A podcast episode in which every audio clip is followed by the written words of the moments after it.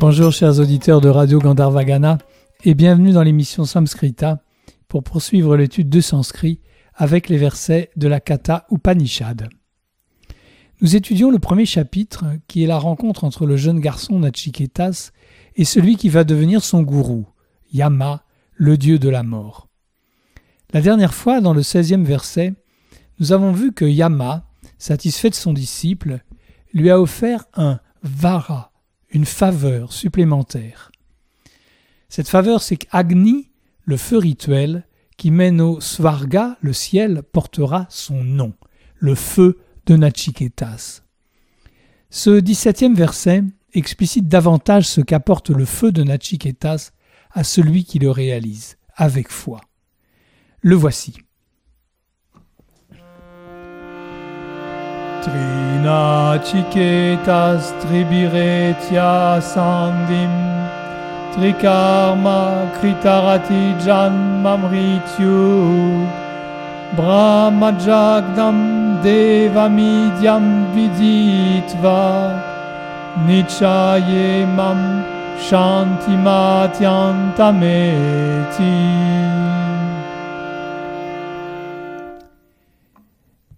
et voici le premier pada. Trina chiketa stribire tia sandim. Commençons par séparer les trois premiers mots. Trina chiketas, puis tribir et etia. Trois mots reliés par un sandhi. Ce genre de sandhi, c'est la même chose qu'une liaison en français, en français parlé, mais qui en sanskrit est aussi présenté à l'écrit. Le premier mot, trinachiketas, est un mot composé formé de tri et de nachiketas. Tri, c'est bien sûr trois. Quant à nachiketas, remarquez que ce n'est pas exactement le prénom du jeune garçon Nachiketas, parce que le premier A est long. Na-chiketas. Ce mot Na-chiketas signifie relatif à Nachiketas. C'est le feu qui porte le nom de Nachiketas qui est désigné ici. Le mot composé est un bahuvrihi, un composé possessif. Il signifie celui qui a réalisé trois fois le feu de Nachiketas. Voyez à quel point la langue sanscrite est imagée et condensée. Trina Chiketas pour dire celui qui a réalisé trois fois le feu de Nachiketas. Le mot est nominatif, sujet d'un verbe être sous-entendu. Le mot suivant est tribir, qui est l'instrumental du mot trois, donc avec les trois. Et puis nous avons etia. C'est une forme du verbe i, aller avec le préfixe a long. Et comme a plus i donne e, le verbe est e. I veut dire aller et e signifie approcher, arriver. Le suffixe tia marque une forme de participe qui s'appelle l'absolutif et qu'on va traduire par étant arrivé ou bien ayant obtenu.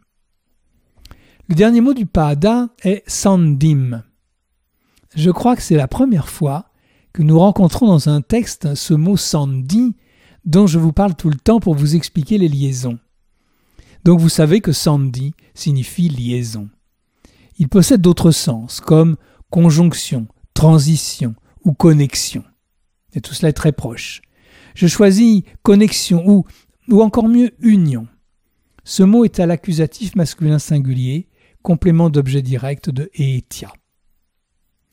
Pour Trina Tas Tribire Tiasandim, cela donne celui qui réalise trois fois le feu de Nachiketas en ayant obtenu l'union avec les trois.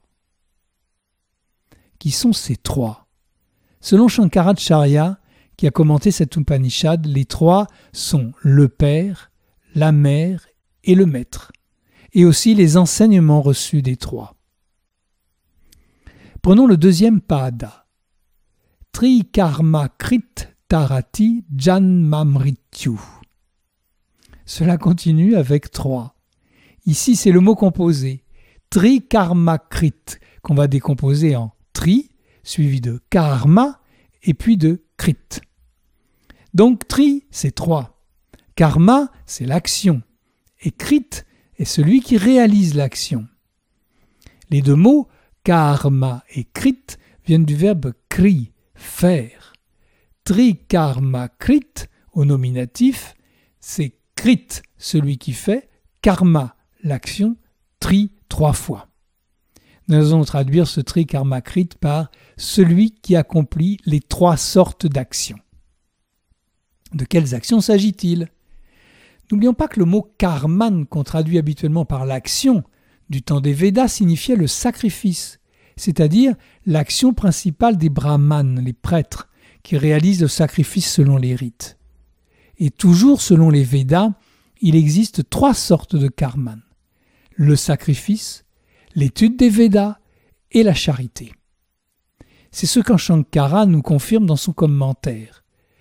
Les trois sortes d'actions sont les rituels que tout maître de maison doit accomplir chaque jour, c'est-à-dire la lecture des Védas, qui sont les écritures sacrées, la pratique des rites religieux et la charité, c'est-à-dire les dons. La lecture des Védas, la pratique des rites et la charité. Voici maintenant tarati, le verbe, dont les deux mots composés trinachiketas et trikarmakrit sont les sujets. D'ailleurs, quand j'ai dit tout à l'heure qu'il y avait un verbe être sous-entendu, je me suis trompé. On voit ici maintenant le verbe. Mais c'est souvent tellement fréquent que le verbe d'état soit sous-entendu que je me suis laissé emporter. Là, ici, le verbe, c'est tarati. C'est la troisième personne du singulier du verbe tri, traverser. C'est tri avec la voyelle longue ri, tri. Si vous ne connaissez pas le verbe tri, vous connaissez son dérivé, le verbe avatri, parce qu'il a donné un nom bien connu, avatara, avatar en français. L'avatara est celui qui traverse tri vers le bas, ava.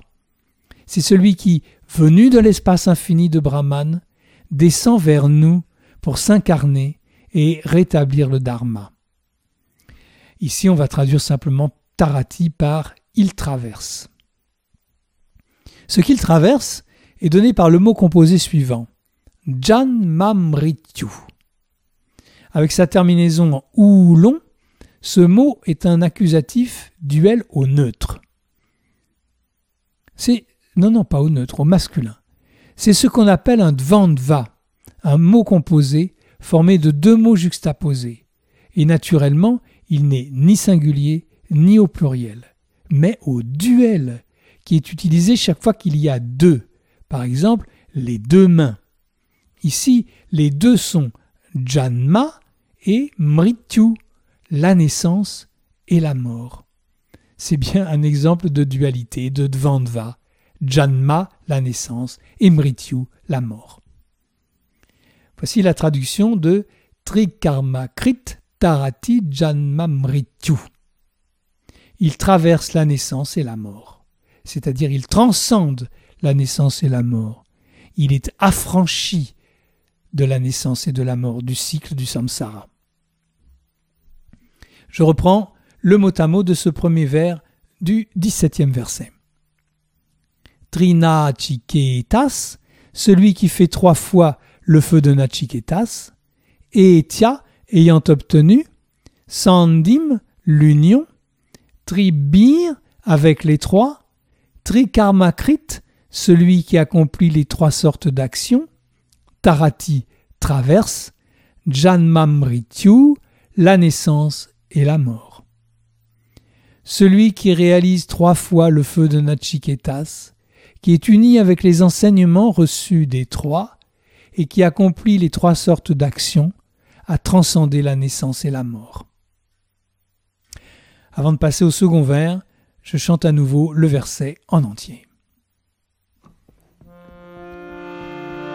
Trina chiketas tribiretia sandim trikarma kritarati jan mamrityu Brahmajagdam Devamidyam Viditva Nichayemam Shantimatyantameti Examinons le troisième pada. Brahmajagnyam devam midyam viditva. Le premier mot, Brahmajagnyam, est un mot composé formé de Brahma, suivi de Ja, puis de Gnyam. Le premier mot, Brahma, peut être soit le nom masculin Brahma, le dieu Brahma, soit le nom neutre Brahman. Pour choisir, il faut voir la suite. Le deuxième mot est ja, adjectif formé sur la racine verbale jan, naître. Ja est celui qui est né.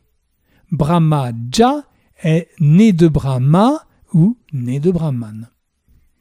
Le troisième mot est gnya, avec un a court, gnya, adjectif qui vient de la racine verbale gnya, connaître, avec un a long, gnya. Donc ici, gnya, c'est celui qui connaît.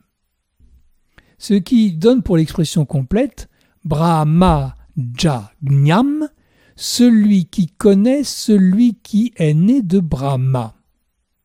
Je choisis Brahma plutôt que Brahman parce que cette naissance fait penser à Prajapati, le seigneur des créatures, celui qui, selon le Rig Veda, a donné naissance à tous les êtres.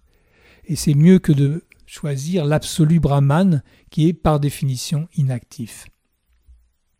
Le mot est à l'accusatif, complément d'objet direct du verbe, qui est un peu plus loin. Ensuite, nous avons deux autres mots à l'accusatif. Deva midiam Devam, c'est tout simplement l'adjectif divin. Quant à idiam, c'est un participe du verbe id, louer, célébrer.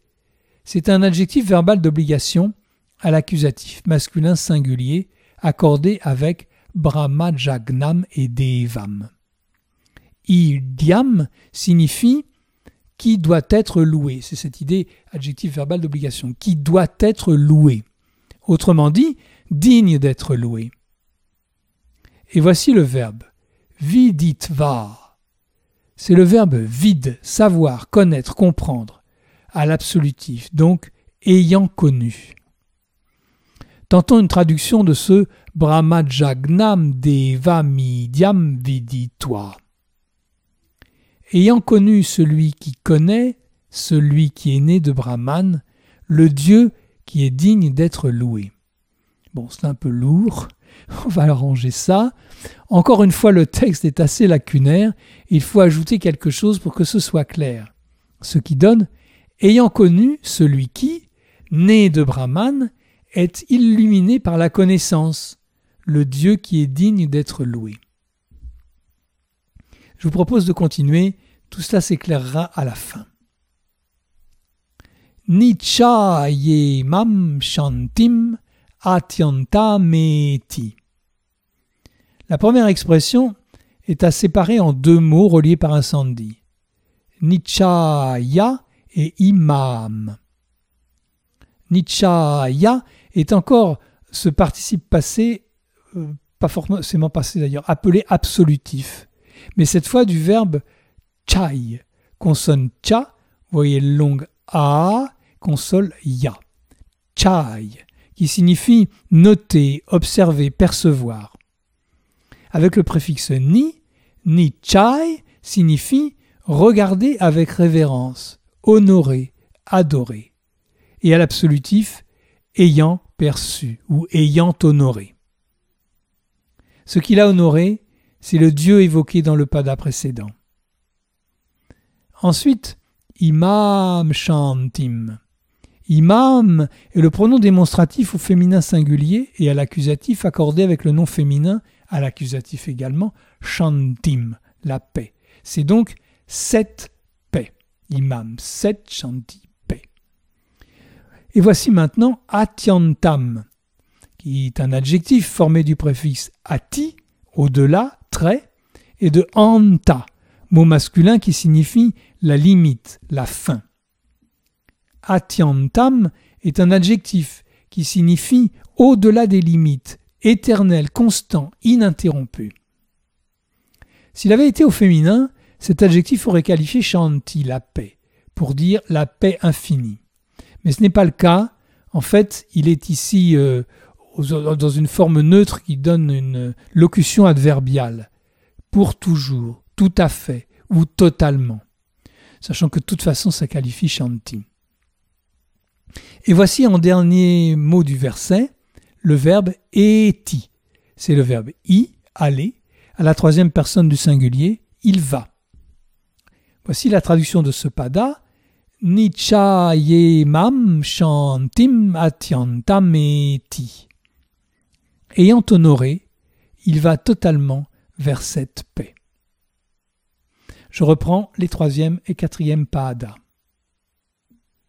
Vidi-toi, ayant connu, Brahmajagnyam, celui qui est né de Brahma et est illuminé par la connaissance, Devam, le Dieu, Idyam, digne d'être loué, Nichaya, ayant honoré, Eti, il va, Imam, à sept, Shantim, paix, Atyantam, totalement. Ayant connu celui qui, né de Brahma, est illuminé par la connaissance, le Dieu qui est digne d'être loué, et l'ayant honoré, il va totalement vers cette paix. Celui qui est né de Brahma et illuminé par la connaissance, appelons-le l'être omniscient. Et plutôt que de dire il va totalement vers cette paix, disons il atteint la paix éternelle, ce qui donne ayant connu l'être omniscient né de Brahma, le Dieu qui est digne d'être loué, et l'ayant honoré, il atteint la paix éternelle. Ce qui permet une traduction complète de ce verset. Celui qui réalise trois fois le feu de Nachiketas, qui est uni avec ce qu'il a reçu de ses trois enseignants, et qu'il a accompli les trois sortes d'actions, celui-là a transcendé la naissance et la mort. Quand il a connu l'être omniscient né de Brahma, ce Dieu adorable qu'il honore, alors il atteint la paix éternelle. Ce verset est complexe car il est plein de sous-entendus qui font référence au rite védique. Le chiffre 3 revient trois fois. Il convient donc de réaliser trois fois le rite de Nachiketas, c'est-à-dire de faire les trois feux décrits dans les Védas. Et puis il faut s'unir aux trois enseignements celui du Père, de la Mère et du Maître, et enfin accomplir les trois devoirs du maître de maison, les sacrifices, le chant des Védas et les dons. Selon Shankara, réaliser trois fois le feu de Nachiketas peut aussi signifier posséder cette connaissance, l'étudier et la réaliser. Et de même, il propose trois interprétations pour les trois. Premièrement, les trois que sont le Père, la Mère et le Maître, et ainsi l'enseignement reçu des trois. Deuxièmement, les trois que sont le Veda, la révélation, la Smriti, ce qui a été mémorisé, et les Shastras, les déclarations des sages. Et troisièmement, les trois que sont la perception directe, l'inférence et les écritures. Et enfin, les trois sortes d'actions sont les rituels, que tout maître de maison doit accomplir chaque jour. Premièrement, la lecture des Védas, les écritures sacrées. Deuxièmement, les rites religieux. Et troisièmement, la charité, les dons. Ainsi, celui qui, en accomplissant ces rituels, comprend Viditva et honore Nichaya, le Seigneur, Deva, adorable, Idya, celui-là atteint Shanti, la paix, Atyantam, totalement, définitivement. Je vous propose maintenant une liste de mots rencontrés dans ce verset. Tri, le chiffre 3. Tribir, le nombre 3, à l'instrumental par 3. I, aller. Et ou ai, arriver, obtenir. Sandi, transition, connexion, union. Karman, l'action. Krit, celui qui agit. Karma krit, celui qui fait l'action. Tri, traverser, transcender. Tarati, il traverse. Janma, la naissance. Mrityu, la mort. Ja, celui qui est né. Gnya, celui qui connaît. Deva, divin. Vide, connaître. Shanti, la paix. Atyanta, infini, éternel. Avant de terminer cette émission, je vous propose d'écouter de nouveau ce 17e verset de la Katha Upanishad.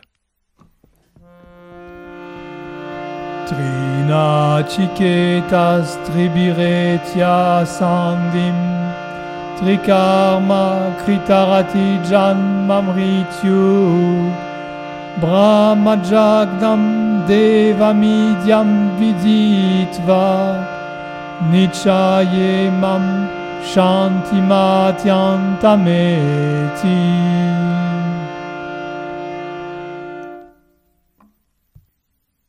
et voilà, l'étude de ce 17e verset est terminée, l'émission pour aujourd'hui.